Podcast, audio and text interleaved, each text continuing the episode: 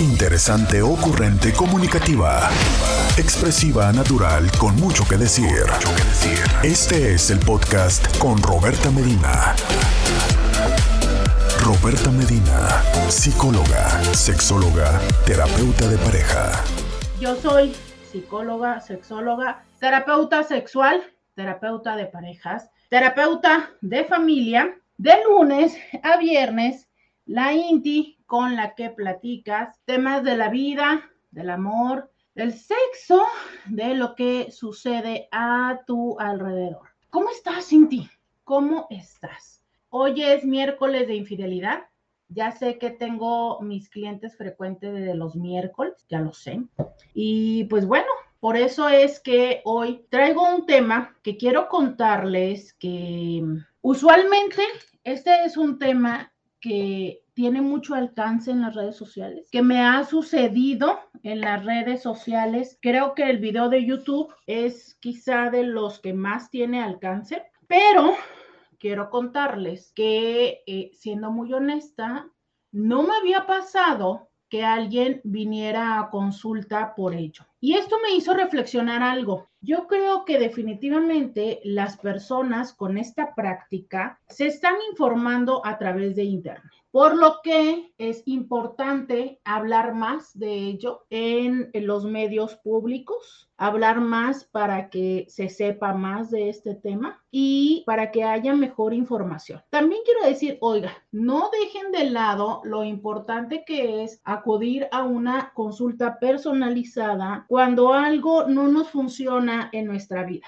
Fíjate, tenemos tan normalizado que, por ejemplo, que si me duele un diente, vamos al dentista, ¿no? Aunque ya sabemos que la verdad que está incorrecto, pero que bueno, nada más vamos cuando nos está doliendo el diente. Pero aún así, vas con el dentista para que solucione ese dolor de dientes. Si tienes un problema en el corazón, vas con un médico especialista en el corazón, llámese cardiólogo. Pero qué interesante que cuando tienes algún problema emocional o algún problema de la mente, ahí sí, vas con la cuñada, con el compadre, con la comadre, buscas en San Google y con eso te conformas. Pero dejando eso de lado, porque no quiero empezar regañándolos, quiero hablar del tema que hoy voy a compartir con ustedes. Hay muchas infidelidades. Todos los miércoles hablamos de los diferentes impactos que la infidelidad tiene en nuestra vida. Pero no hemos hablado en este espacio de infieles, aunque sí el jueves sexual, pero no hemos hablado en el espacio de infieles de qué sucede con estas personas, con estas parejas, que la infidelidad es una infidelidad consentida. Sí,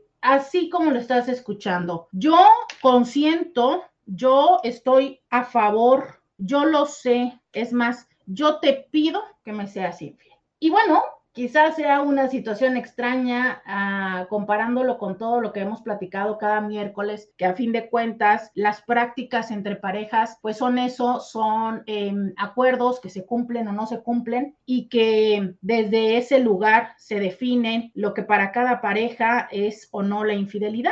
Y entonces estoy segura que alguien me diría, Roberto, pero entonces eso ya no es infidelidad, porque si la persona lo sabe, es más, es que si la persona le está diciendo, ¿sabes qué? Ve y ponme el cuerno, pues no le está poniendo el cuerno. ¿Hace sentido? Hace sentido porque sí. Esto de eh, la infidelidad consentida, de eso va, de el que la persona, la otra persona sabe e incluso participa de ello, participa probablemente con la elección de la persona, puede participar incluso presenciando ese hecho. ¿No? qué, qué policíacos no. Puede participar de diferentes lugares. Lo cierto es que lo sabe, está consciente de ello y consciente a que eso suceda. De eso vamos a estar platicando el día de hoy, de la infidelidad consentida. 664-123-6969 es el WhatsApp donde con gusto leo tus mensajes, escucho tus audios, donde eres absolutamente anónimo y anónima para el resto de los intis, donde no leo tu nombre, solo leo lo que me compartes. Ahí es donde te invito a que participes. En el WhatsApp 664-123-6969, escríbeme. ¿Alguna vez has tenido la fantasía de ver a tu pareja con alguien más? ¿Alguna vez lo has considerado? Es algo que dices tú, va, mira, la verdad lo he pensado, me calienta, pero este, pues me he quedado ahí porque, híjole, yo sé que mi pareja no lo va a querer. Lo pienso y me calienta, pero me calienta para dar un trancazo, o sea, y, y cortarle los que, ¿no? ¿Qué tipo de calentura te da cuando escuchas la idea de que tu pareja esté con alguien más? Escríbeme 664-123-6969. Agradezco porque efectivamente me ayudan a recordar que el día de hoy, el día de hoy, el día de hoy, el día de hoy empezamos el sexto mes del año. Oiga usted, cómo va con sus compromisos, cómo va con sus proyectos del 2022, cómo va con su vida. Ya estamos a la mitad del 2022. Carajo, qué rápido, qué rápido.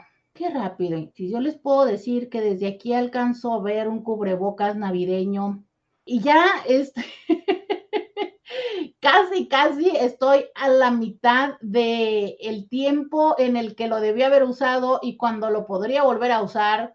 Ay, Así es, la vida pasa rápido y la pregunta es, ¿qué hacemos con ella? ¿Qué estamos haciendo? ¿Estamos construyendo hacia donde queremos ir? ¿No estamos haciendo lo que queremos hacia donde queremos ir? Cuéntame. Oye, pero esto mejor reflexiónalo y cuéntame, ¿qué onda? Esto de pensar que tu pareja esté con alguien más, te calienta sexymente o te calienta encanijadamente. ¿Te agrada o dices tú, mm, mm"? oye, te decía que me escribe alguien y dice, hola Roberta, que tengas que tengas un bonito y bendecido día. Te presumo que cambié unos piedrólares por mi nuevo iWatch con su respectivo celular que me resistía a cambiar. Llegamos a la tienda y le digo al joven que tan amablemente me atendió y me explicó con manzanitas, póngale aguacate, agarre el celular más grande con todos los accesorios, el reloj más grande, mi marido paga.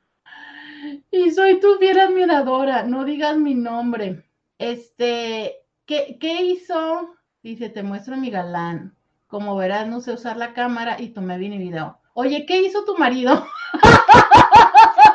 ¿Qué hizo tu marido? Este, porque si él se te compró, eh, sí estoy viendo, estoy viendo que sí le compró el último iPhone y el iWatch. Em, cuéntame qué hizo tu marido. Eh, no, espérate, porque es que todavía está la foto donde está el señor besándole la mano. O sea, por Dios, por Dios, cuénteme, cuénteme, no, no, cuéntame qué hizo tu marido, yo quiero saber. Pero qué bueno, eh, espero que disfrutes mucho tus nuevas adquisiciones. Si tienes otro galón como el tuyo, por favor, preséntamelo, preséntamelo, por favor preséntamelo. Yo también me hace falta este entre galán y cambiar de teléfono, las dos cosas. Oigan, 664-123-6969, díganme. Por acá dicen, ¿en qué momento llegamos a medio año? Ya sé, por acá me están saludando. Gracias, gracias. A ver, ¿qué vamos a poner el día de hoy? Ya miren, ya encontré que les voy a poner de imagen. Alguien eh, empiezan a responder. Dime tú, eres de las personas en las que te va bien la idea o no te va bien la idea de que tu pareja esté con alguien más. Y si te gusta, que ya me empezaron a escribir, cuéntenme el por qué. O sea, platíquenos qué es lo que de eso les gusta, porque hoy seguramente se va a dar este contraste de ideas entre las personas que dicen, sí, a mí va, me gusta, y entre quienes van a decir no, pero por Dios, por la vida y los clavos de Cristo, yo eh, no lo puedo soportar. Cuéntamelo, 664-123-6969. Podcast de Roberta Medina. Y mientras una Inti me presume que le acaban de comprar el último teléfono y el último reloj, yo les cuento que ¿qué creen que hice? Pues que me metí a bañar como siempre con mi celular, pero que ahora se cayó la base donde lo pongo y el celular está mojado y no tiene batería.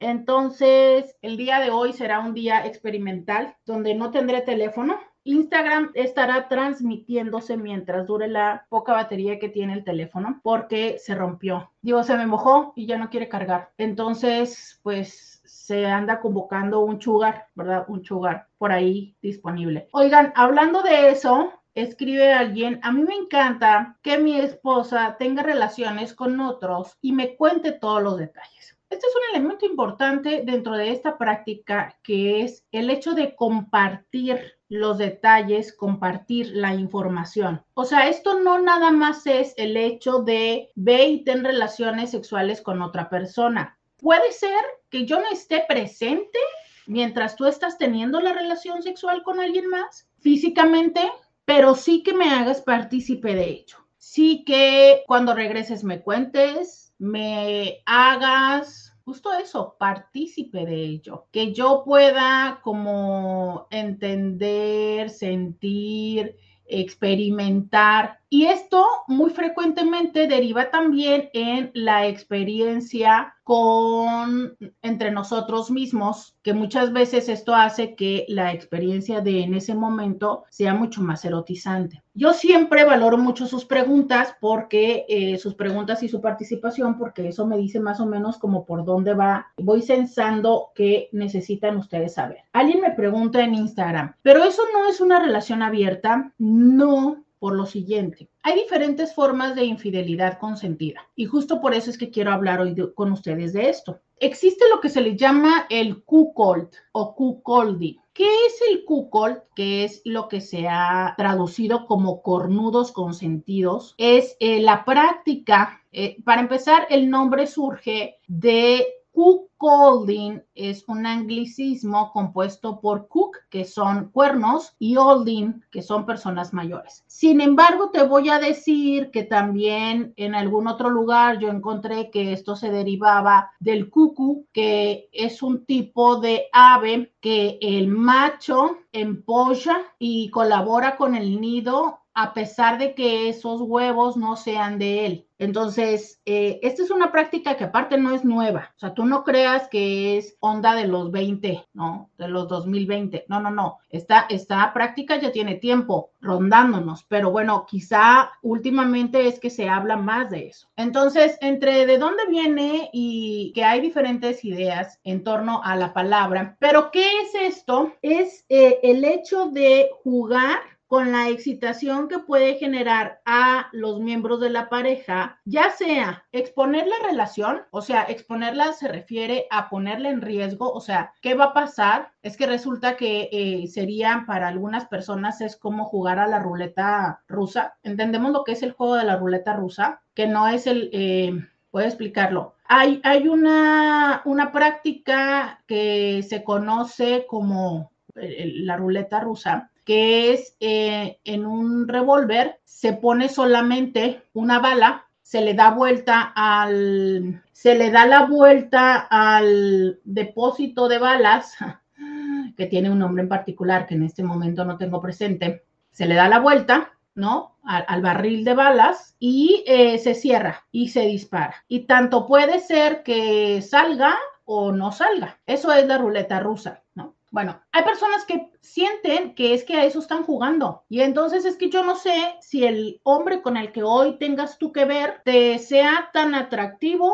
que pues literal no regresas que no es así, porque a ver, difícilmente es que alguien deja una relación por un, one night stand, pero bueno, o sea, sí es como la sensación eh, constante de, de, peligro inminente. ¿Por qué? Porque pues está permitiéndose la participación de, de otras personas dentro de esta dinámica. Entonces, hay quienes dicen que esta es una, una de las razones por la cual la practican algunas personas, que es, bueno, o sea, es, es este riesgo que constantemente se está corriendo y que esta incertidumbre es algo excitante. Hay quienes dicen que no, que tiene que ver con el cómo es que a mí me genera placer el saber que tú tienes placer. Hay otras propuestas que hablan desde otro lugar explicándolo, pero a ver, antes de empezar a darles información, porque luego no me gusta cuando esto se torna una clase porque ustedes se quedan calladitos. Hasta eso que debo de admitir que ustedes son muy buenos alumnos, se quedan calladitos cuando yo empiezo a darles las clases, pero hoy no. Hoy, antes de darle la clase, quiero que me cuenten, ¿qué te pasa en tu cabeza? O mejor dicho, ¿qué te pasa en tus vísceras cuando yo te digo, oye, ¿sabes qué? ¿Qué opinas de que tu pareja esté con alguien más? Y tú puedes elegir, tú puedes decidir quién es. Mientras tú me escribes esto, entonces ya me acordé y regreso y contesto lo que me habían preguntado. Entonces, ¿por qué esto no es una pareja abierta? Porque en la pareja abierta no necesariamente yo participo de ello. Más bien, yo casi nunca participo de ello. Recordemos que en la pareja abierta se estipulan reglas que se cumplen. O sea, es, eh, ok,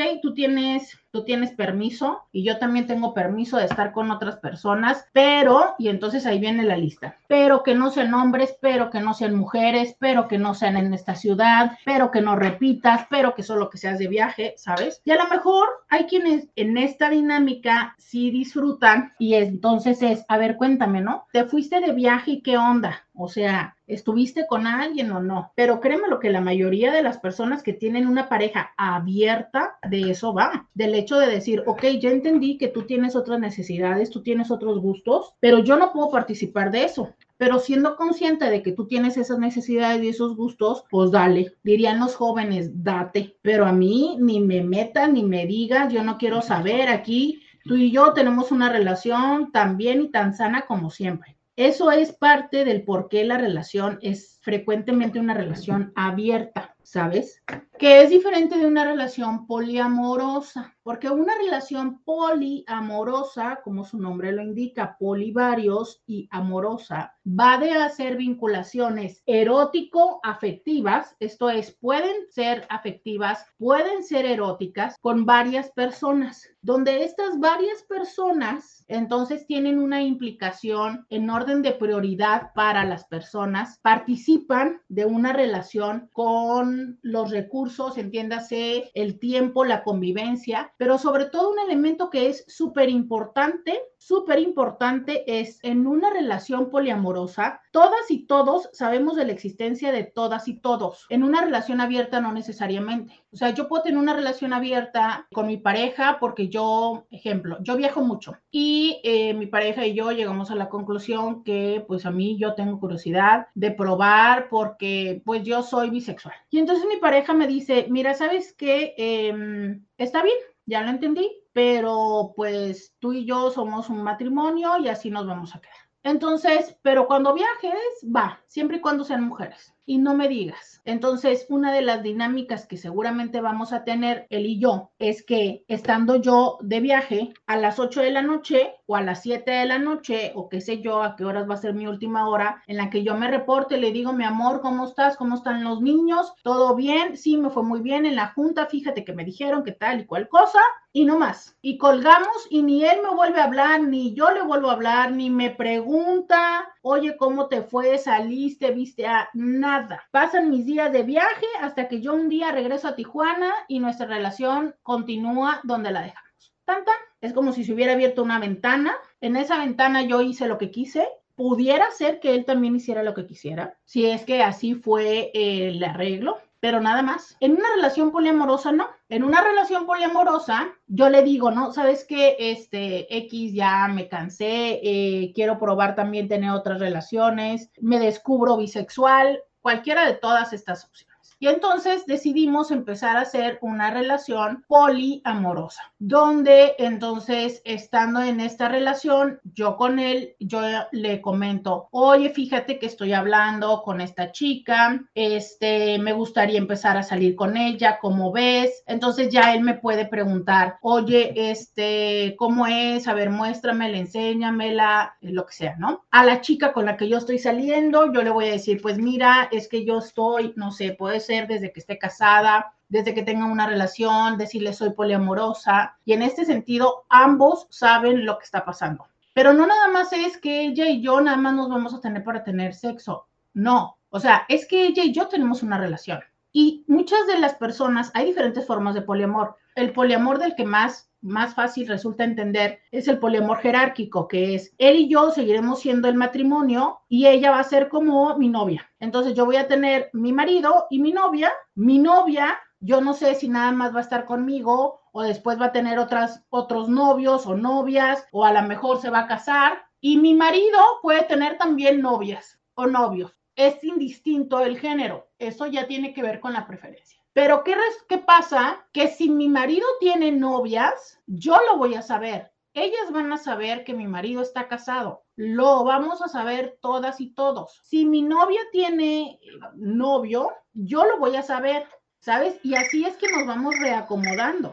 Y repito, las relaciones son relaciones. ¿A qué, ¿A qué, te refieres cuando me dices que son relaciones, Roberta? A que tenemos tiempo para, como un noviazgo, o sea, yo salgo, voy al cine con la novia o el novio, platico por teléfono, me cuenta sus problemas, conozco a su familia, eh, no sé, en una de esas hasta pasamos Navidad. O sea, es, es un noviazgo. Por eso que las relaciones son erótico o afectivas perdón, erótico-afectivas. Pueden ser solamente afectivas, pueden ser eróticas y afectivas, pero no son solo eróticas, porque cuando son solo eróticas, entonces caben en otro tipo de prácticas, como las que estamos hablando hoy, en la infidelidad consentida o en el swinger, que eso es solo para hacer la cogición. O sea, no queremos tener una relación, no queremos ser novios, no queremos conocernos, no queremos dormir juntos, no me interesa si trabajas, no trabajas, si te corrieron, no me interesa cuántos que tienes de tu vida, no me importa. A mí lo que me importa es tu equipo, ¿no? Tu equipo, tu y no me acuerdo cuántos nombres le pusimos a las cosas, y tu pussy. Eso es lo que yo quiero. A mí tu vida no me importa. A mí es préstamelas y te las presto. Tan, tan. ¿Vamos quedando ya claros? ¿Sí? ¿Me van siguiendo cuál es la diferencia? Entonces, hay múltiples dinámicas relacionales, poliamorosos, swingers, parejas abiertas, y esta que es una práctica que se conoce como infidelidad consentida. Y se le dice entre los compas el cucoldi. Cucoldi. Roberta Medina, síguela en las redes sociales.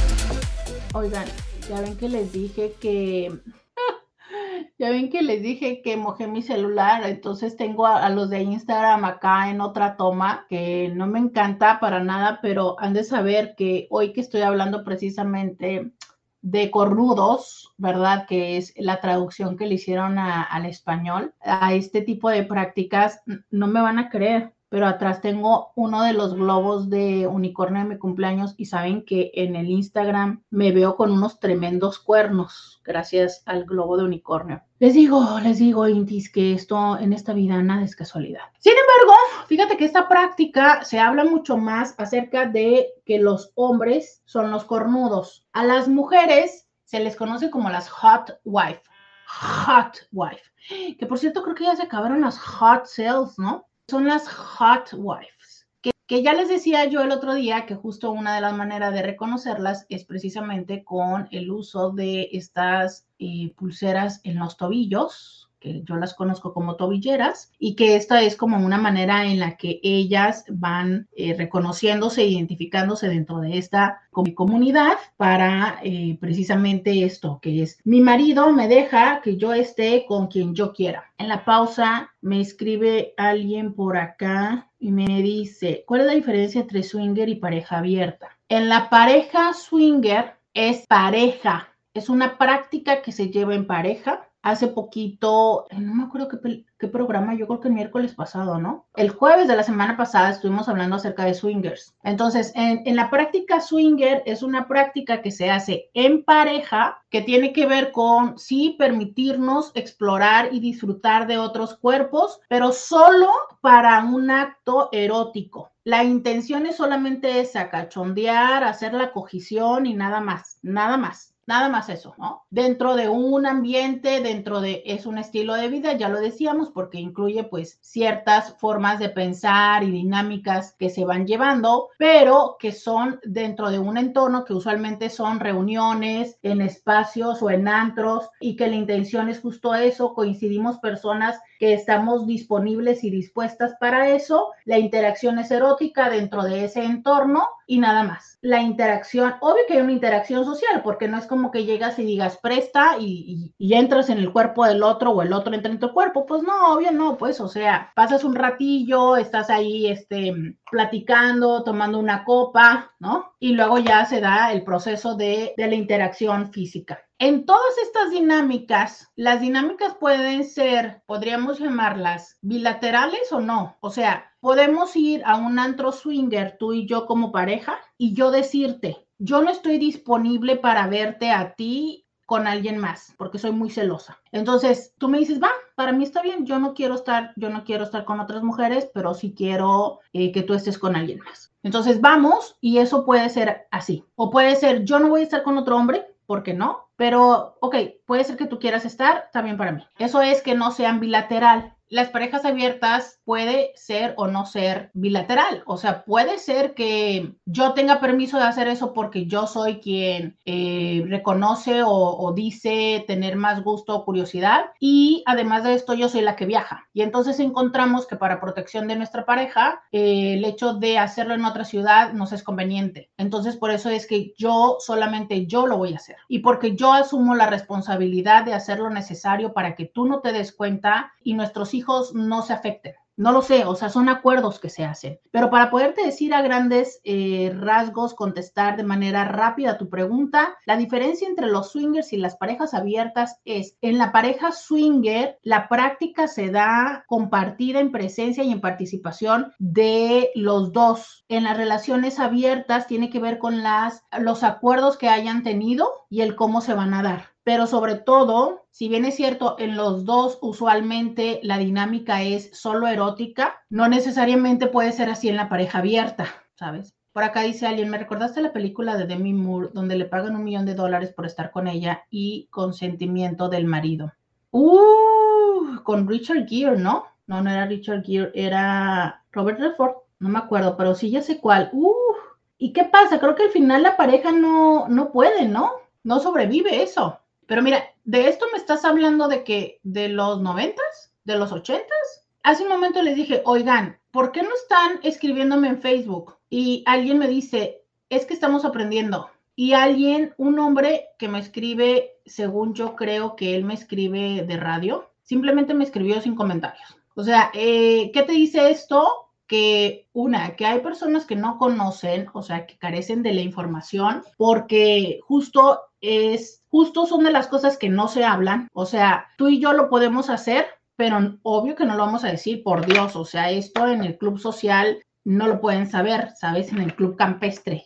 Oigan, levanten la mano solo por curiosidad. Todas las ciudades tienen un club, club campestre. Levanten por favor la mano. Acá por Tijuana el Club Campestre es un club pues social y deportivo que básicamente es pop-off, ahí va la crema innata de la sociedad y tienes que tener pues cierta cantidad de dinero y ciertos posicionamiento social para ser invitado y estar ahí, cumplir, ya sabes, con los requerimientos sociales, es el espacio donde van y juegan golf y clases de tenis y spa y toda esa onda, ¿no? Entonces, ya sabes, es el lugar de la socialité. Pero tengo entendido que hay varias otras ciudades donde también se llama club campestre. Entonces quiero saber si el término club campestre es un término genérico que yo pudiera empezar a usar. Cuéntenmelo ustedes, ¿no? Me dicen por acá, en Colombia y en Bogotá hay muchos clubs. ¿De cuckolding o campestres?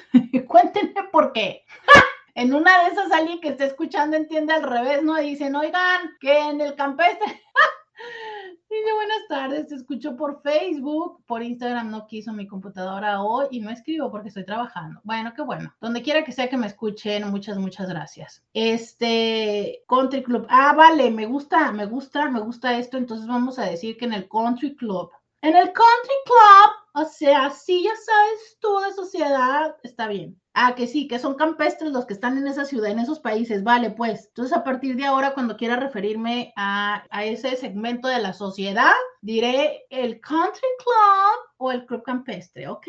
Todos sabemos a qué nos referimos. Pero ¿por qué llegué a la sociedad? Ah, porque ya les decía yo, no, bueno, es que eso es algo que nosotros hacemos, pues no precisamente en la cama, porque, o sea, esto sale, sale de la cama y del cuarto, pero claro es que no vamos por la vida llegando al country club y diciéndole a las amigas, ¿no? En tu café de la mañana no vas a llegar y, ay, no, pues yo fui a dejar a Sandy al instituto, al insti, y tú le vas a decir, ay, pues yo ayer me comí un, no, o sea, pues no va por ahí el asunto, ¿no? Y luego llegué y le dije a mi marido, pues no, que somos tan doble moral, somos tan doble moral, que si tú dijeras eso, yo no sé cuánto tiempo más durabas con la membresía, ¿sabes? No, no sé cuánto tiempo más durarías con la membresía. Eh, me dicen por acá, creo que se llama Propuesta Indecente, sí, recuerdo esa película. Entonces les decía yo esta parte de que fíjate, desde entonces, cómo ha ido cambiando eh, la filosofía y la manera en la que nosotros estamos viendo las dinámicas sociales y económicas. O sea, en ese tiempo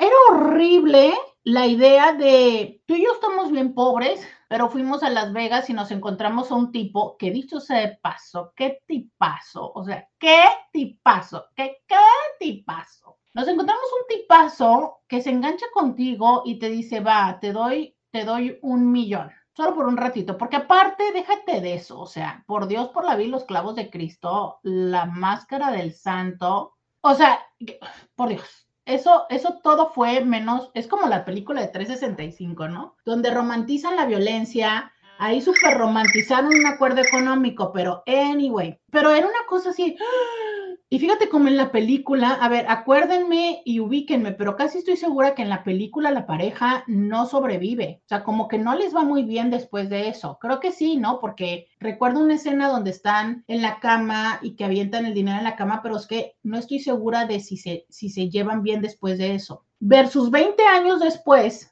que hoy hablamos tan libremente del tener un sugar. Y te voy a decir una cosa, si sabes que hay personas que están en una relación de pareja, ya sea noviazgo, matrimonio, concubinato o lo que sea, y que están disponibles, estarían de acuerdo a que su pareja tuviera un sugar o incluso saben que tiene un sugar. Fíjate cómo cambia la dinámica y la perspectiva y el entendimiento en que 20 años, en 30 años. Entonces de eso va el programa de hoy. O sea, de cuestionar lo que tú estás pensando, si verdaderamente todavía tiene un fundamento o si es porque estás pensándolo como desde una mirada de hace 20 años. Podcast de Roberta Medina. 664-123-6969. Miren, me están recordando, se separan y al final ella lo busca y se quedan sentados juntos porque lo quería. Entonces se separan y ella lo busca. Fíjate qué interesante. Voy a tener, voy a tener que ver la película. Porque fíjate, o sea, obvio, yo sí recuerdo, de lo que recuerdo de la peli, es que pasan por un momento donde ambos lo acuerdan. O sea, lo dialogan y es como va, ¿no? Es más, no sé si estoy alucinando, pero creo que parte del, diálogo es como, mira lo que podríamos hacer con ese dinero y tal. Pero luego es él el que no puede, y es ella la que va y lo busca. Si te das cuenta, entonces, qué, qué interesante esa dinámica donde ella participa de algo, pero aparte se le cobra la factura y termina pagándola. En fin, no voy a hablar más porque no estoy segura de no estar omitiendo algún dato importante, pero el punto es, en aquel entonces aquello no funcionó y se llama propuesta de, a ver, vamos a ver desde en qué año salió la película. Y, y justo eso, ¿no? Ay, no, ya me sale una, no, no, me sale la canción de Romeo Santos, no, no puedo yo con esto. No, adiós, me sale la, la canción de Romeo Santos. Entonces, el punto es ese, ya ha cambiado el tiempo y hoy por hoy lo vemos de una manera eh, diferente. Me preguntan, ¿qué película es la de una propuesta indecente de Demi Moore y Robert Redford?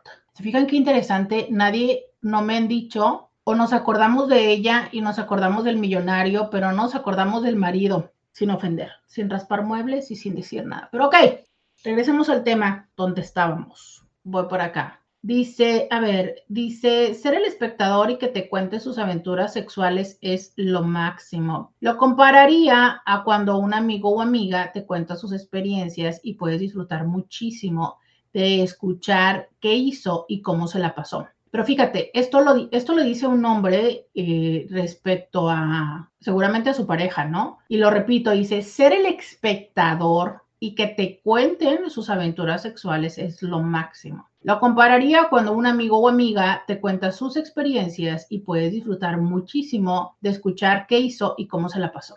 Me regalas una muy buena oportunidad de decir, a ver, ¿cuál es la diferencia de poder que una amiga o amigo te cuente algo y tú lo disfrutes, a cuando tu pareja te dice, es que entonces aquel tipo, ya sabes, estaba así, me puso así. Cuéntame. O sea, a ver, yo entiendo el ejemplo de él y él lo está hablando desde la experiencia, pero dejando de lado que te puede dar una tremenda envidia que tu amiga te cuente algo y que tú digas, yo claro que quisiera estar ahí. Es que una amiga que te cuenta algo que hizo, no te involucra. Que tu pareja te cuente algo que ha hecho eróticamente, mmm, sí te involucra. Y lo pienso porque, ok, no te involucra porque obviamente pues tú no estabas ahí, pero en teoría, en, y aquí viene la clave, en una sociedad donde hemos pactado la exclusividad sexual, en una sociedad donde a la exclusividad sexual le damos un valor emocional, entonces sí te involucra, ¿no? Porque en esta sociedad hemos dicho que la exclusividad sexual significa que yo te importo, significa que soy la persona, no sé, más importante para ti, significa que tú y yo, ¿sabes? Significan muchas cosas. Y entonces que tú tengas una interacción erótica con alguien más, significa que estás vulnerando eso. Recuerdan que les dije que había venido alguien a consulta al respecto. Y entonces que no es la primera persona que escucho esto, pero es, esta consulta acaba de venir en esta semana. Y entonces el argumento es, es que yo siento que cuando mi marido me pide eso, es que ya no le importo. Y en el caso de esta chica, lo vive como con pesar porque dice, es que antes no permitía y no quería que nadie me viera, pero ahora, como ya engordé, ahora ya quiere que yo esté con alguien más. Fíjate la experiencia de ella que es, yo antes era como la joya preciada que tanto él cuidaba y ahora como engordé, ya perdí valor y es como si me aventara a los cerdos. ¿Sí ves esto? Claro, y tenemos que entenderlo porque esa es la experiencia de personas que fuimos criadas con ideas específicas, ¿sabes? A todas las mujeres que nos criaron con la idea de es que, no sé, a la mujer no se le toca ni con el pétalo de una rosa. Es que si te ama, te tiene que cuidar y de proteger. Es que no, o sea, el príncipe tiene que, porque aparte tú eres la princesa. Carajo, a una princesa no se le manda a que se, le a que se revuelque con la servidumbre. Que no es que las otras personas sean servidumbres, pues, pero con el pueblo, ¿sabes? Creo que no, tú eres mi reina, pues tú vas aquí en, en, en, en la cúpula del castillo, carajo. ¿Cómo es que, que, sí, no? Bueno, pero esas eran las ideas tradicionales. Ya no es así. Aparte, es que no solo ya no es así desde la temporalidad, desde que hoy entendemos otras formas de erotismo, hasta que hay personas que no lo ven desde ese lugar. Hay personas que justo lo ven desde ese mismo lugar y en una perspectiva diferente, que es, yo tengo esta joya y esta joya es tan valiosa, tan preciada, tan única, tan hermosa, que lo que quiero es que todo mundo la vea. Ejemplo, eh, las reinas, ya sea de la monarquía o de los certámenes, se cuenta, se dice y se rumora que las coronas son reales, esto es, son de, no sé, de metales eh, de oro, de plata, de lo que sea, y eh, tienen piedras reales, esmeraldas, rubísimas. Claro, pero usualmente la original se guarda y se hace una réplica. A eso voy, ¿sabes? A que ¿por qué se hace una réplica? Porque la idea es lucirla.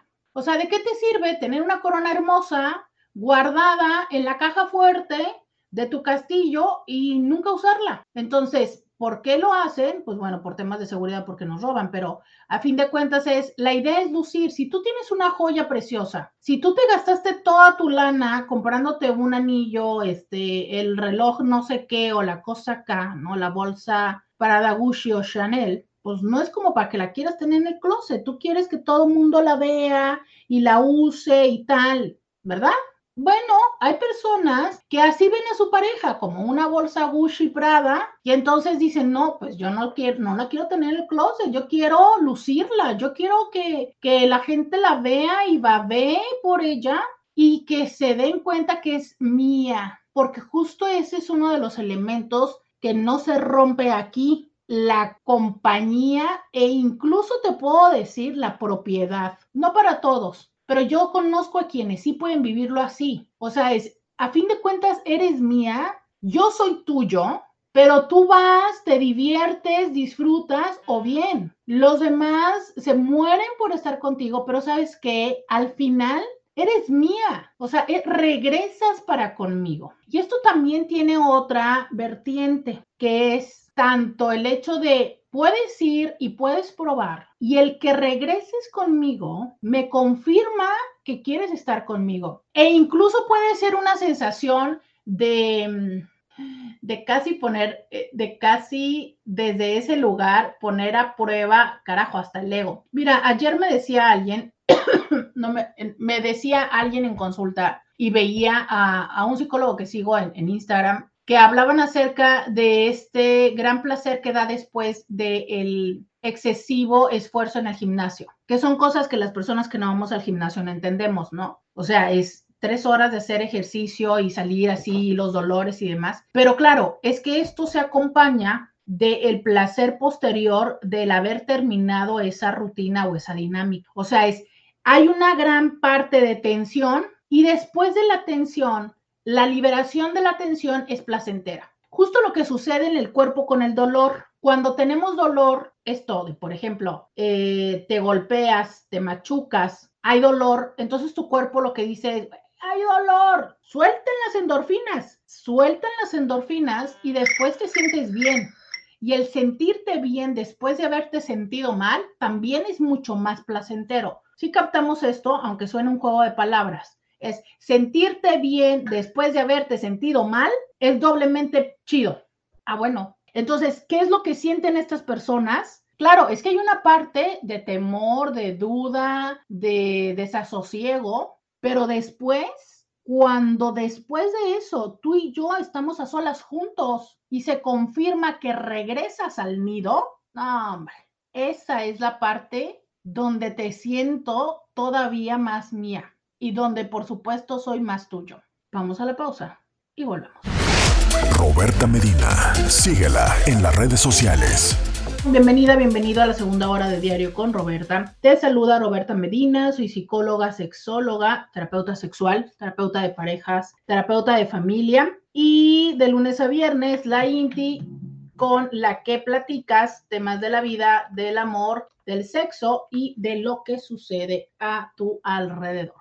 Ay, Intis, eh, me estaban explicando, me estaba explicando Scooby, que aparentemente sí regresan, pero que pasa un tiempo y es como que todavía, bueno, se encuentra, se encuentra en la persona algo que le hace recordar aquel momento, que claro que pudiera parecer que, pues que a lo mejor todavía sigue la relación, porque justo debe de haber mucha confianza y comunicación en este sentido, ¿no? De qué onda y hasta dónde llegan los acuerdos me llama la atención esto que escribe alguien y dice que hasta sonó romántico. O sea, que la manera en la que les estaba explicando hace un momento las cosas sonó romántico. Y retomo este comentario porque justo me parece importante darnos cuenta que lo que para alguien le puede parecer absolutamente desagradable, para otras personas les puede parecer hasta romántico.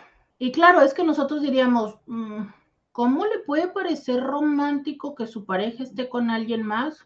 Es que hay muchísimas formas de interpretar la realidad. Y en cuanto no tengamos esto consistentemente presente, pues seguiremos en un mundo donde juzgamos. Por acá nos dice alguien, Cook Queen es cuando es la mujer que disfruta de los cuernos. O sea, si es Cuckold el hombre, Cook Queen, que es la reina de los cuernos, es cuando la mujer es la que mm, disfruta de que su hombre vaya y tenga relaciones con alguien más. Justo esto, por supuesto, una vez más desde la mirada heterosexista, pero bueno, finalmente eh, son una serie de términos que a nosotros no nos son comunes, a menos de que tengamos estos estilos de vida que es donde vamos entendiendo todos estos. También nos comparten este otro término que es la reina de espadas, y la reina de espadas, que quiero decirte que de nueva cuenta son muchos los términos que una vez que empiezas en un mundo que para muchos lo denominan un mundo kinky, para poder una vez más casi que como un término sombrilla, esto lo estoy inventando yo, no sé si el término kinky ya le pusieron la etiqueta de término sombrilla, pero es como englobar muchas otras prácticas eróticas.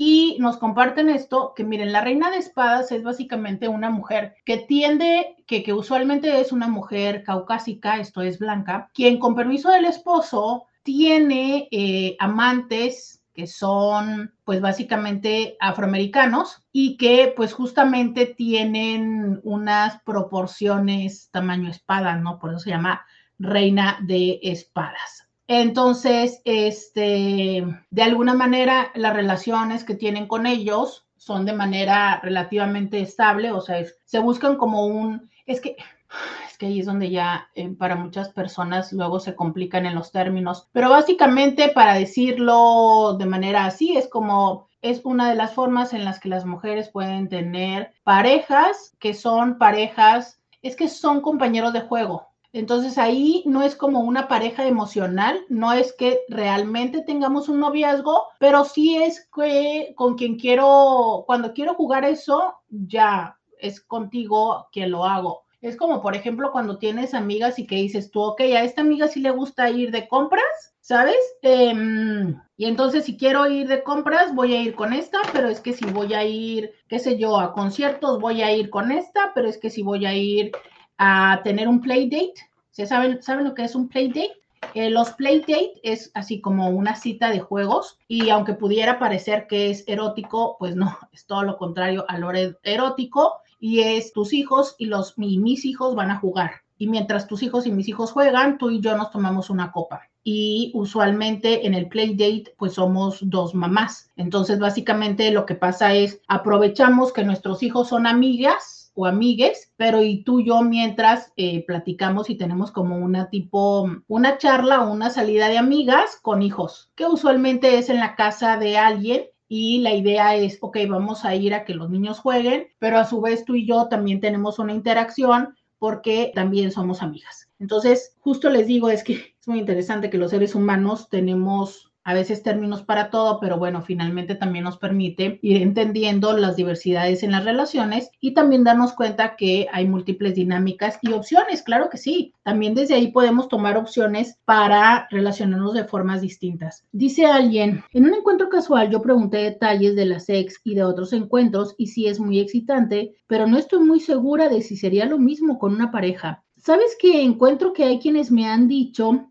que eh, hay parejas con las que hay parejas con las que sí se puede hacer ese tipo de dinámicas y hay parejas con las que no. O sea, mm, a lo mejor hay quienes decimos, ¿no? ¿Sabes qué? Yo podría hacer eso como con algún novio o con alguien que a lo mejor que no esté enamorada, pero es que si ya me enamoro de alguien, la verdad es que se me tuerce la tripa de ver que la persona esté con alguien más. Bueno, ya por ahí diríamos, a lo mejor eso es formas de diferentes formas de apego. Y así es, Cintis, de esto va el día de hoy y otros tantos días aquí en Diario con Roberta, de eh, revisar nuestras formas de pensar y nuestras maneras de relacionarnos. Por acá me dice alguien, hola Roberta, hace varios años mi esposo y yo acordamos que si él quería estar con otra mujer, ya que a pesar de que nos conocemos desde la secundaria, yo me casé al entrar a la uni y me divorcié cinco años después y me caso con mi actual esposo. Yo fui su amor platónico y su primera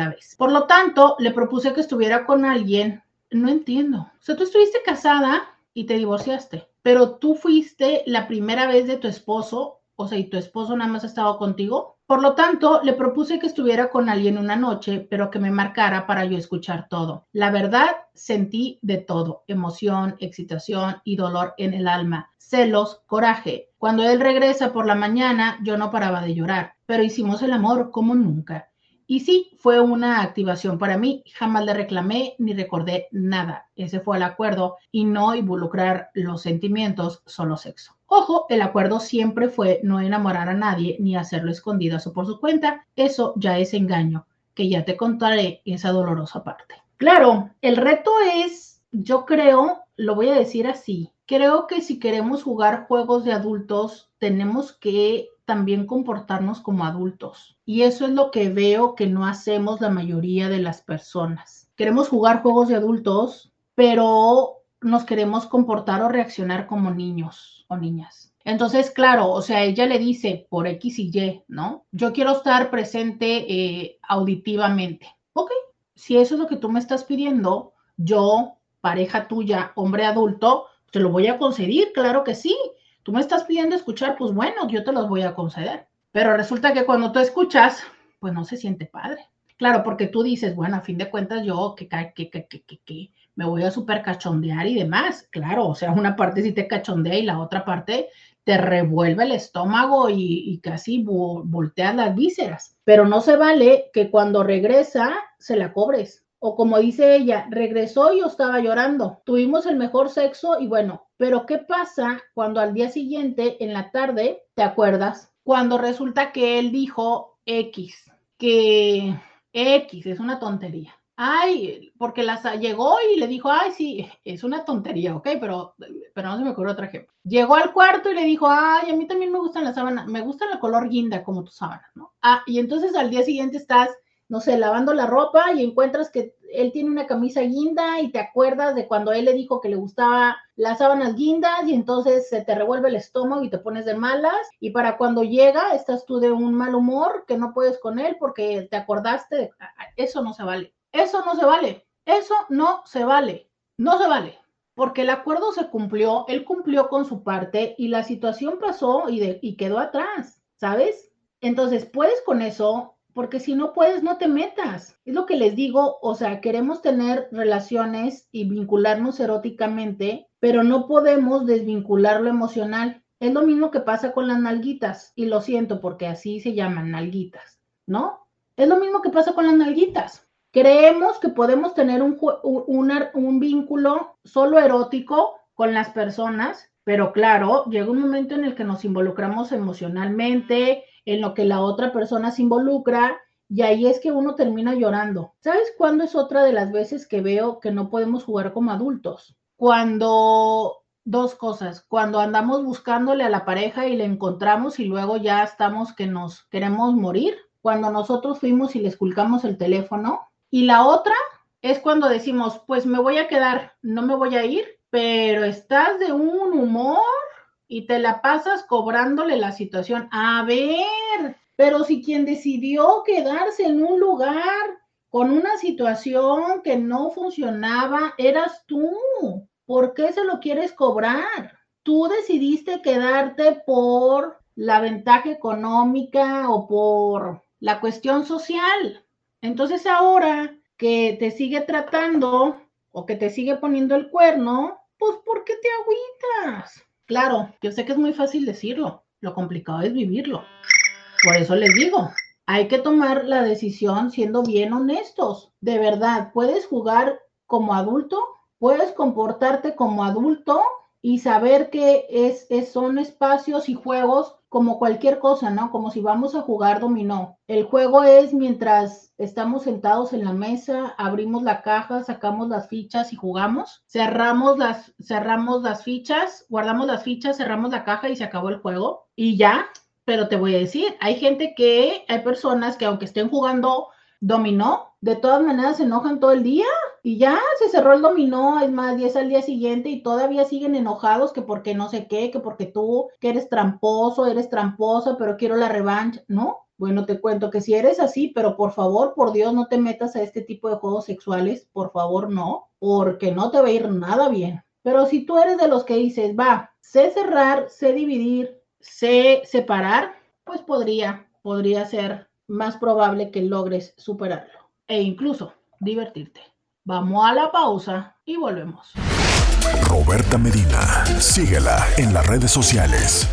Ya regresamos 664-123-69-69. Ok, eh, dice, mm, es importante recalcar que a veces queremos explorar esas partes y no tenemos el IQ emocional necesario para ello. Exactamente. Hay quienes le llaman inteligencia emocional, hay quienes le llaman IQ emocional, hay incluso quienes proponen el término de inteligencia erótica. Finalmente, y permítanme un segundo, creo que a veces no tenemos la madurez para entender eh, las consecuencias y a veces eh, no tenemos tampoco la visión, ¿sabes? No, o sea, no sabemos hasta dónde va a llegar esto. Decimos, claro, sí puedo. Ay, qué tan difícil puede ser. Porque aparte, pues yo le dije que sí, aparte me voy a escuchar y luego, pues ya sé que no voy a involucrar sentimientos y X y Y, sí, pero te digo algo y esto va a sonar, esto va a sonar a frase trillada, hay cosas que no se, que no se saben hasta que se viven. O sea, claro, es que tú puedes decir, sí, claro, claro, no, hombre, si ya lo que pasa es que yo ya sabía, es más, ya me puso el cuerno, ya que puede ser peor de eso. No significa que se sienta igual que los cuernos. Como, o aparte, como nos dijo alguien acá, ¿no? Parece ser que para ella los cuernos fueron más difíciles. Cada quien. ¿Por qué? Porque hay para quienes el hecho de acompañarse en la experiencia les ayuda, como hay para quienes el hecho de, de no saberlo les ayuda. Cada quien, cada quien en la viña del Señor. Hola Roberto, buenas tardes. Creo que todo depende del contexto. Por ejemplo, mi ex marido una vez estaba viendo una página no por en vivo. Era medianoche, yo lo caché y lejos de molestarme, me prendió muchísimo. Realmente la que quedó medio sacada de onda era la chava en la pantalla porque me vio llegar y yo llegué muy emocionada a robármelo para hacer nuestras cosas. Pues es que hay personas que para que, esto puede ser justo eso, ¿no? Como, ah, qué chido, o sea, estás en mood, ven, o sea, les he dicho yo que hay personas que dicen, la verdad es que a mí no me importa dónde abra apetito mientras venga a cenar aquí. Chido, pero hay otras personas que dicen, claro que no, o sea, a ver, si ya me es tan complicado saber que estás bien, que ves no por, ahora resulta que no te es suficiente con ver el que está ahí público, le tienes que pagar a alguien para que te lo haga. Y claro que habrá personas que digan, claro, porque como yo estoy gorda y ella está flaca, como yo no tengo tetas y ella sí las tiene, como yo no sé qué, ¿no? No sé, e, e, es justo ahí donde les digo que a veces tiene que ver dónde está nuestra autoestima. Si yo no tengo la autoestima y entonces yo lo que voy a hacer antes de entender o de pensar qué es lo que está haciendo mi marido, por qué lo está haciendo, lo que voy a ir es a compararme con la persona que estoy viendo en la pantalla o sentir que tiene que ver porque yo no hago algo. No, bueno, ahí ya se perdió el romance, más bien se perdió el placer. Sin embargo, te voy a decir algo. En el estricto, por así llamarlo, en el estricto cuckold, hay un elemento que está presente, aunque no todas las personas lo aplican, que es el elemento de la humillación. ¿A qué se refiere esto?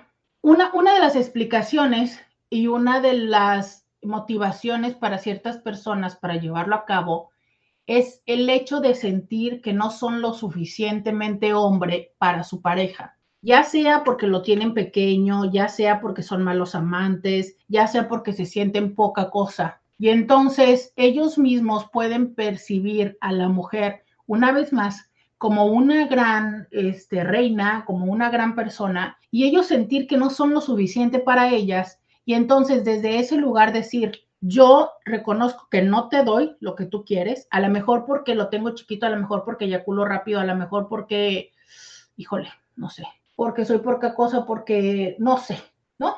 Y entonces ve y consigue a alguien que sí te dé lo que yo no te doy. Y existe, y, pero fíjate desde dónde lo estoy haciendo. Desde el ve y consigue a alguien que te dé lo que yo no te doy. Y hay quienes incluso esta parte de ser castigados con eso es como eh, la parte excitante, como de pago mi culpa por ser tan, pues tan poca cosa. O sea, hay todo un proceso de dinámica también eh, humillante, que incluso se puede aderezar con artículos acá justo también nos compartían esto, con artículos que pueden ser estos como formas de castidad, que pueden ser incluso estas jaulitas que encierran el nepe para evitar que se pueda erectar e incluso les genera dolor. Hay quienes incluso les obligan a ver, porque es esa parte de mira lo que tú no me das y ve cómo yo disfruto, ve cómo él sí me puede llevar a un orgasmo y tú no ve cómo con él sí este, me contorneo y contigo no. ¿sabes? Pero esa es una dinámica relacional. No todas y todas las, no todas las parejas Google lo, lo incluyen, algunas sí. Y esto también es obviamente consentido y placentero para ambos. O sea, hay personas que también le obligan a estar ahí, no solo como te estoy obligando a ti, sino por el hecho de, sí, justo, o sea, es de tienes que ver aquí para que veas, pero no desde otra parte placentera que puede ser, ay, yo, hombre, quiero ver cómo mi mujer disfruta, como un regalo que le doy, ¿no? No, es como, o sea, soy tan poca cosa que tengo que ver cómo alguien más viene a hacer lo que yo tendría que hacer. Y es también válido, también lo es. Alguien por acá, ah, muchas gracias. Oigan, hubo varios que me ayudaron con esto, muchas, pero muchas gracias. Hubo varias personas que me eh, hablaron acerca de que esta película es de 1993, la de la propuesta indecente, y me mandan el cast. y que eh, el actor que yo les decía que nadie se acordaba que era el esposo, pues es David Murphy. Eh, David Murphy, no, todos nos acordamos de Demi Moore y de Robert Redford. Ojo, esta es una película que a alguien se acordó, pero no es una película eh, de Kukol, ¿saben? No va por ahí, porque justo esta película tiene que ver con una motivante económica. En el Kukol tiene que ver con un motivante erótico. No es lo mismo, si quedamos claros. Dice por acá, a mí lo personal, que mi esposa esté con otro, lo que me causa es una excitación tremenda, saber cómo mi esposa disfruta y hace disfrutar a otro, donde él o ellos creen que yo no tengo ni idea que me está haciendo infiel. Lo otro es ver los mensajes donde le ruegan para que lo hagan. Cada que él quiere y ellos no saben que muchas de las citas con él que las cuadran por mensaje es conmigo y yo haciéndome pasar por ella. Les digo que quiero que le hagan, que le digan mientras lo están haciendo o qué poses le hagan. Entonces tú usas el teléfono de tu pareja y le cuadras las citas. Y si hay una película de ingeniería civil y el esposo cada que lo hacen le dice que se acueste con otro y ella le dice que no, luego ella tiene que irse de viaje de trabajo con el jefe y le dice que aproveche y que esté con el jefe. Ella acepta, pero el esposo después la deja, aunque ella le dice que no pasó, él asegura que sí. Sí, es que les digo que esta onda es,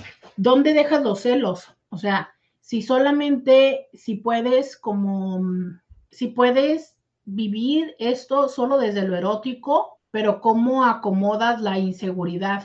Fíjate cómo en el caso de esta persona que nos comparte es el hecho de participar de antes y ya hay un tema en el caso de él que tiene que ver como con el engaño incluso a las otras personas, ¿sabes?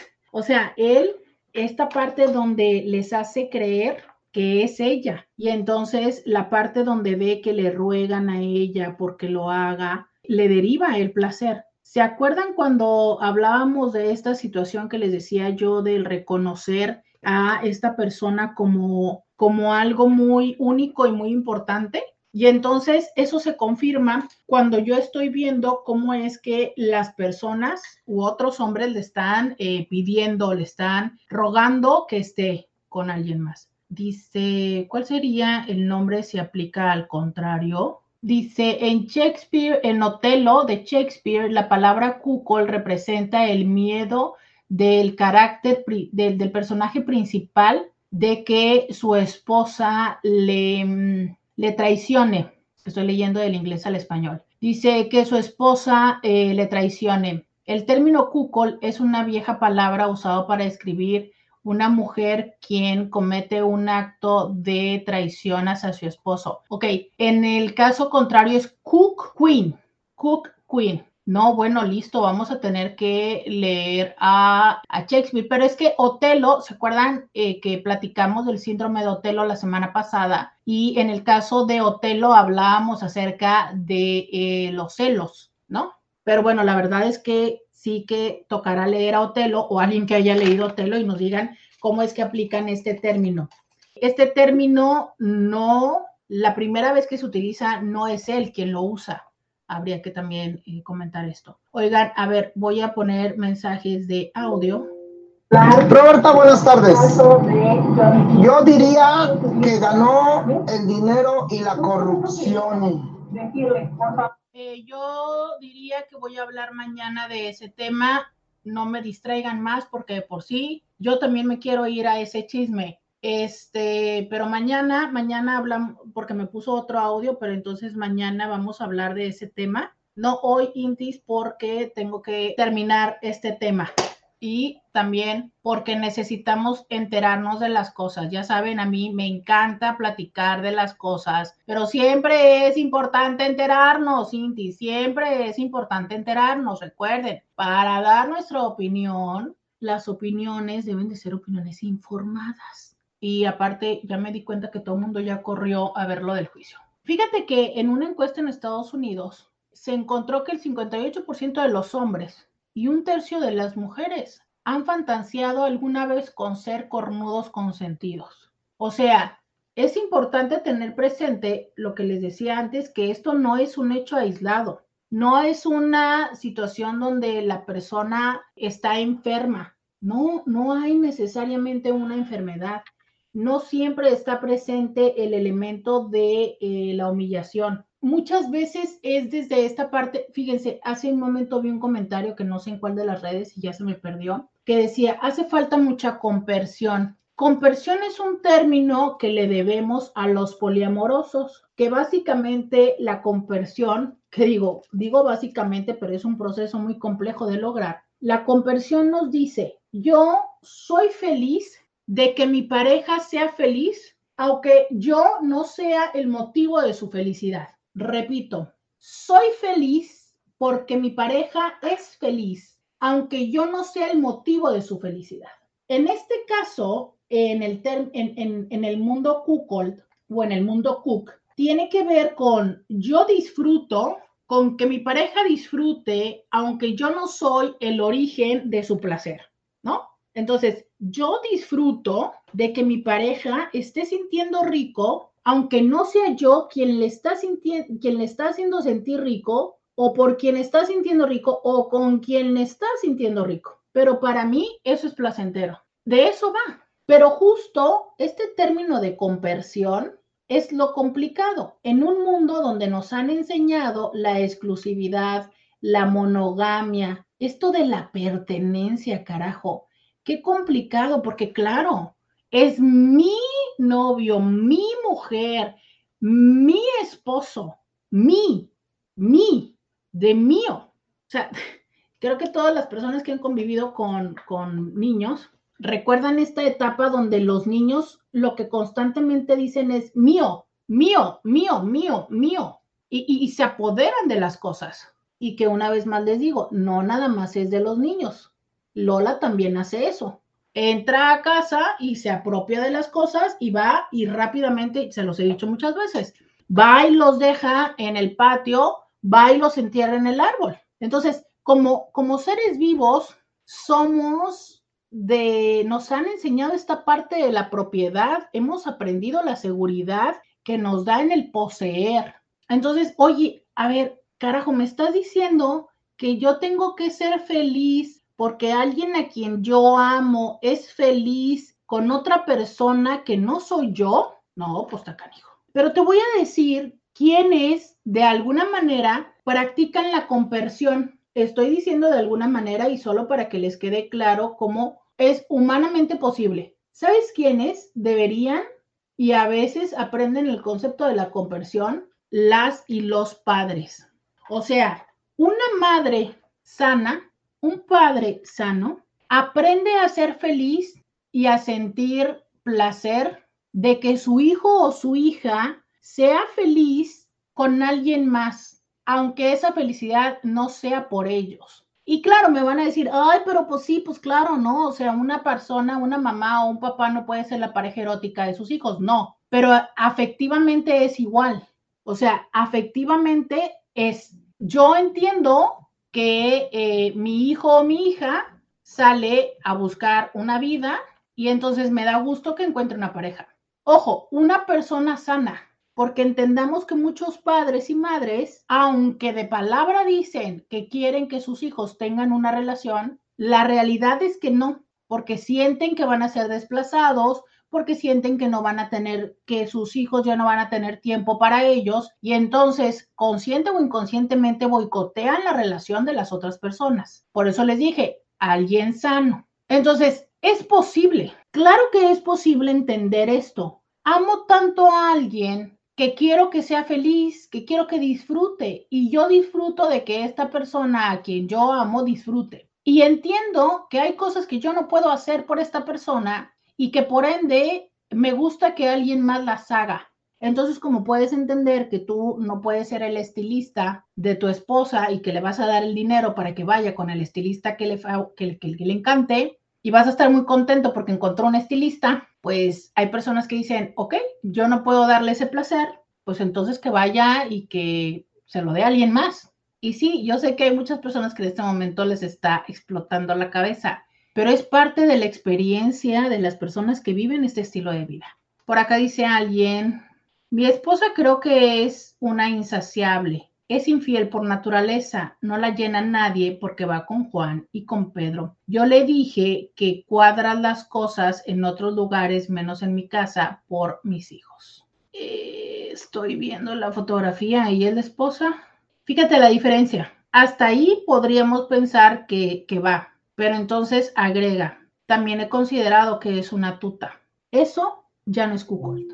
O sea, eso es desde un lugar de violencia, donde entonces no me queda otra más que aceptar el cómo eres y te pongo límites. Eso no es cuckold. O sea, es la onda cook es las dos personas conscientes de esto, participando y hasta disfrutando de ello. Esto es una de las tantas veces en las que me digo que por mis hijos, que por la situación económica, que por X o Y razón, no me voy a ir, no te voy a dejar, pero por supuesto que no estoy a favor de lo que estás haciendo. Lo vivo con desagrado.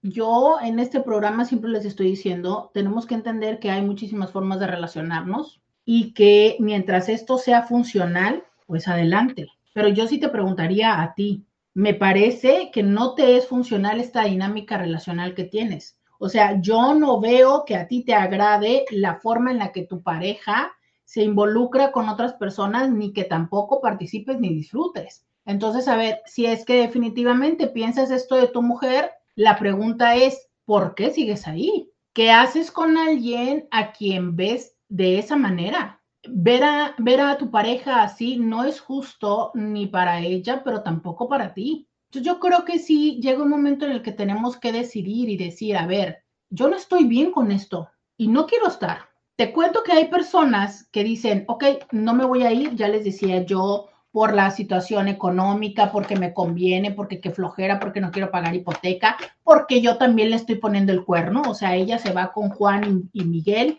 pero yo me voy también, yo tengo un amante desde hace no sé cuánto y ella ni siquiera lo sabe, y me conviene seguir aquí por tener mi familia y, total, ella hace lo que quiere. Ah, bueno, pero te digo una cosa, no lo vives con enojo, porque si lo estás viviendo con enojo, no hiciste una buena mm, negociación. Ese tipo de negociaciones hay que hacerlas 100% consciente, con todas las cartas sobre la mesa y decir, esto, esto, esto, esto, si me voy voy a tener que hacer esto y esto y esto, si me quedo esto y esto y esto, y sabes qué, en la sumatoria lo prefiero me quedo, ya, listo, pero te lo compras, carajo, lo vives, lo aceptas. Pero si tú estás viendo a la persona con ese resentimiento, perdóname, pero es que eso no es un buen negocio, pero para nadie de todos los incluidos, incluyendo a tus hijos, no es un buen negocio. Vamos a la pausa y volvemos. Podcast de Roberta Medina. Si les digo que esto de es mío, mío, mío, mío, mío, es superhumano. Es que les digo, ni siquiera, no solo es humano, no, no solo es humano, es, es, es, es de los seres vivos. No les digo, miren, ayer les subió una historia, por cierto, tenemos giveaway, giveaway en la página de Instagram, ya les digo, si tú quieres, si tú quieres, este, ganarte una copa menstrual que se puede usar durante las relaciones eróticas, ve a mi Instagram en la, pues no, creo que tendría que ser la penúltima publicación, está todo sobre el giveaway. Ve giveaway en mi Instagram una copa menstrual que se puede usar durante las relaciones eróticas. A todo eso porque les estaba diciendo que ayer le subí a Instagram una historia donde Lola me robó el rímel. ¿Se acuerdan que ayer les dije lo perdí? Ah, pues no lo había perdido. Lola se lo llevó al patio y luego lo entierra en el árbol, en uno de los árboles, porque es su tesoro. Entonces, a ver, si es que eso hace un animal, ah, por cierto, ayer toda la tarde, ¿cómo disfrutó el rímel? Claro, yo quiero ver el día que lo logre abrir, a ver cómo le quito eso de los bigotes. Pero bueno, o sea, ella es un tesoro, para ella es el tesoro, de, el tesoro de ayer de la vida fue el rímel. Bueno, entonces, si así es eh, eh, ella de cuatro patas, así son los niños a los dos, tres años, así somos los adultos cuando encontramos la pareja. Entonces, es mío, nos dice alguien, yo no permitiría de manera consensuada una relación de infidelidad, pero hace tiempo cuando mi ex vivía conmigo y yo sabía que andaba coqueteando con mujeres, le llegué a decir pues que se asincerara conmigo, que viviéramos juntos como pareja y solo por los niños y porque él no tenía dónde vivir, que saliera con quien quisiera, pero que me lo dijera y que en ese tiempo hiciera algo como un cuarto o algo así y se fuera porque sabía que estaba conmigo por conveniencia me decía que jamás andaría con alguien y mira, si anduvo y se fue sin nada. Sí, carajo, es que creo que a veces lo que más molesta es el hecho de, de cómo es que no hay un proceso de honestidad. Y esa es la diferencia en, esta, en este tipo de dinámica, ¿sabes? Donde hay honestidad y se comparte. Entonces, decíamos que eh, algunas personas lo, lo explican o lo viven desde una variante del masoquismo que incluye el sentirse humillado en esto, eso ya se los había explicado. Hay otras personas que no, que no tiene que ver con humillación. Según otras explicaciones, también hablan eh, como desde una manera de dominación y van a decirme, ¿cómo? Pero si es, o sea, hay personas que dicen, no, hombre, si el cornudo es el que menos poder tiene aquí, ¿se acuerdan que hace un momento alguien en, WhatsApp compartía eso, que decía, yo soy el que tiene el WhatsApp, yo soy quien hace las citas, yo soy quien le dice. Entonces, claro, ellos no saben, ellos piensan que me están componiendo el cuerno. Lo que ellos no saben es que yo soy quien maneja todo acá. Entonces, para algunas personas es justo eso la forma de dominar, puesto que es el hombre quien decide cuándo y en qué condiciones le engañan, o quien sea el cup, ¿no? También hay personas que dicen, bueno, es como una manera de mm, relevar, entre comillas, las responsabilidades eróticas, que puede ser justo, te decía, ¿no? O sea, yo reconozco que yo no le puedo dar esto a mi pareja, entonces, pues bueno, busco un relevo. Busco quien, por ejemplo, a este hombre que lo dijo, solo que este hombre lo dijo desde un lugar de reclamo, ¿no? Pero a ver, a lo mejor sí, a lo mejor yo soy consciente y por eso es que esto también es frecuente que se dé en parejas con cierta diferencia de edad. Yo eh, a mis 50 o a mis 60 años resulta quedando con una chava de 30 y en los 30, oiga usted que a las mujeres las hormonas, este, ¿cómo le cuento que nos hacen un poquito eh, rasgar las paredes? Y a los 40 todavía también. Entonces resulta no, que yo ando en los 60 y mi pareja anda en los 40, entonces pues probablemente no le doy, no le alcanzo. Entonces digo yo, bueno, pues que llegue, que llegue ahora sí que querido socio, ¿no? o sea, ¿sí? ¿Sabes? Como me, me acompaño o me descargo esa responsabilidad con alguien más. Hay quienes hablan acerca de que esto es una manera también de convertir a la mujer en un objeto como, como un objeto, ¿sabes? Y creo que esta es una parte que sí tenemos que considerar. A ver, cuando la dinámica es una dinámica de iguales, donde tú y yo desde un lugar de igualdad tomamos la decisión, no es porque me estés obligando, no es porque, y ojo, es, no es porque todos los días le estuviste dice y dice y dice y dice y dice, y ella llegó un momento en el que dijo, ay, ya carajo, para que te calles, o porque es que tú le dijiste, te prometo que una y ya. Y ella dijo, ok, ya, no, eso no es consentimiento, eso es enfadamiento, eso es manita de cochi, eso es hasta coercitivo. Pues ya, ¿qué carajos te voy a decir? Justo me decía alguien en consulta, es que me lo dice todo el tiempo, es más, de repente estamos teniendo una conversación de otra cosa y me lo dice, o sea, yo ya no quiero estar en la cama con él porque cada vez que estamos en la cama me lo dice, pero ahora ya también me lo está diciendo fuera de la cama, perdóname, pero el día que ella le diga que sí, eso no va a ser un consentimiento. ¿Por qué? Porque ya estuvo, que duro que dale, que duro que dale, que duro que dale. Entonces, también tenemos que entender eso. Ahora, si llega esta dinámica a convertirse en un hecho donde solo el cornudo deriva placer, tampoco.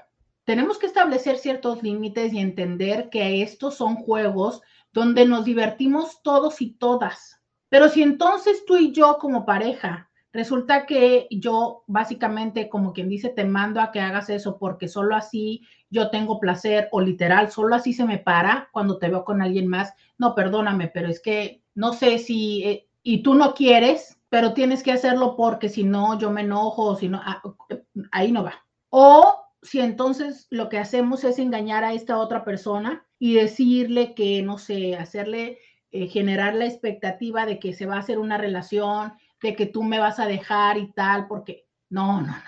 Tampoco se vale de engañar a otra persona, ¿sabes? Ahora, también está esta parte donde una de las explicaciones que ya también se las había dicho yo, donde el hecho de sentir que esta mujer es tan, ahora sí, de nuevo cuenta, como hiper sexy, hiper, ¿sabes? O sea, objeto de deseo de tantos, claro que es algo que para mí es más excitante. Entonces también por eso es que muchos hombres participan de esto, o muchos cucos. Es claro, o sea, es, ah, yo siento que, mira, qué forrazo de mujer traigo y por eso la expongo. Entonces, hay quienes también hablan acerca de cómo es que esto es una posibilidad de participar de una bisexualidad asumida o no asumida, donde obvio, o sea, por ejemplo, y más en la manera donde yo participo, posible y potencialmente a lo mejor de manera solo visual, porque pues es parte de, ella está con él, pero claro, pero es que yo estoy viendo, ¿sabes? Ya estoy viendo, estoy viendo, también estoy viendo a, al hombre. Y puede ser que yo lo tenga eh, claro o puede ser que no lo tenga tan claro. Y puede ser también una forma en la que yo me pueda como ir eh, acercando a esto. Entonces, de verdad es que mucho todavía que decir, mucho que decir. Eh, recordemos que esto no es boyerismo, que es el hecho de ver, porque en este caso en particular es, quieres ver a tu pareja, ¿sabes? Es ver a tu pareja. Eso es una dinámica diferente. Y este, también puede ser una parte donde te permite de alguna manera ver lo que en otro sentido tú eres protagonista pero justo es un tema que sí o sí hay que dialogar, que sí o sí hay que tener comunicación con la pareja, ¿sabes? Porque muy probablemente llegue un momento en el que lo hagamos como porque se nos metió la fantasía, porque creemos que puede ser una buena opción, porque creemos que esto va a salvar la relación créemelo, si el que tú estés considerándolo tiene que ver con que quieras salvar la relación, es la primera razón por la cual yo te diría, es muy mala idea. No lo hagas. Pero si estás en la duda, ¿qué tal si acudes con un terapeuta sexual? Si vienes a consulta y yo te ayudo a decidir. El teléfono a mi consultorio es el 664-681-1993, 664-681-1993. Muchísimas gracias a todas y todos los que me acompañaron a través de el 1470 de la M. Yo les digo, hasta mañana. Roberta Medina. Escúchala en vivo de lunes a viernes a las 11 de la mañana por RCN 1470 AM.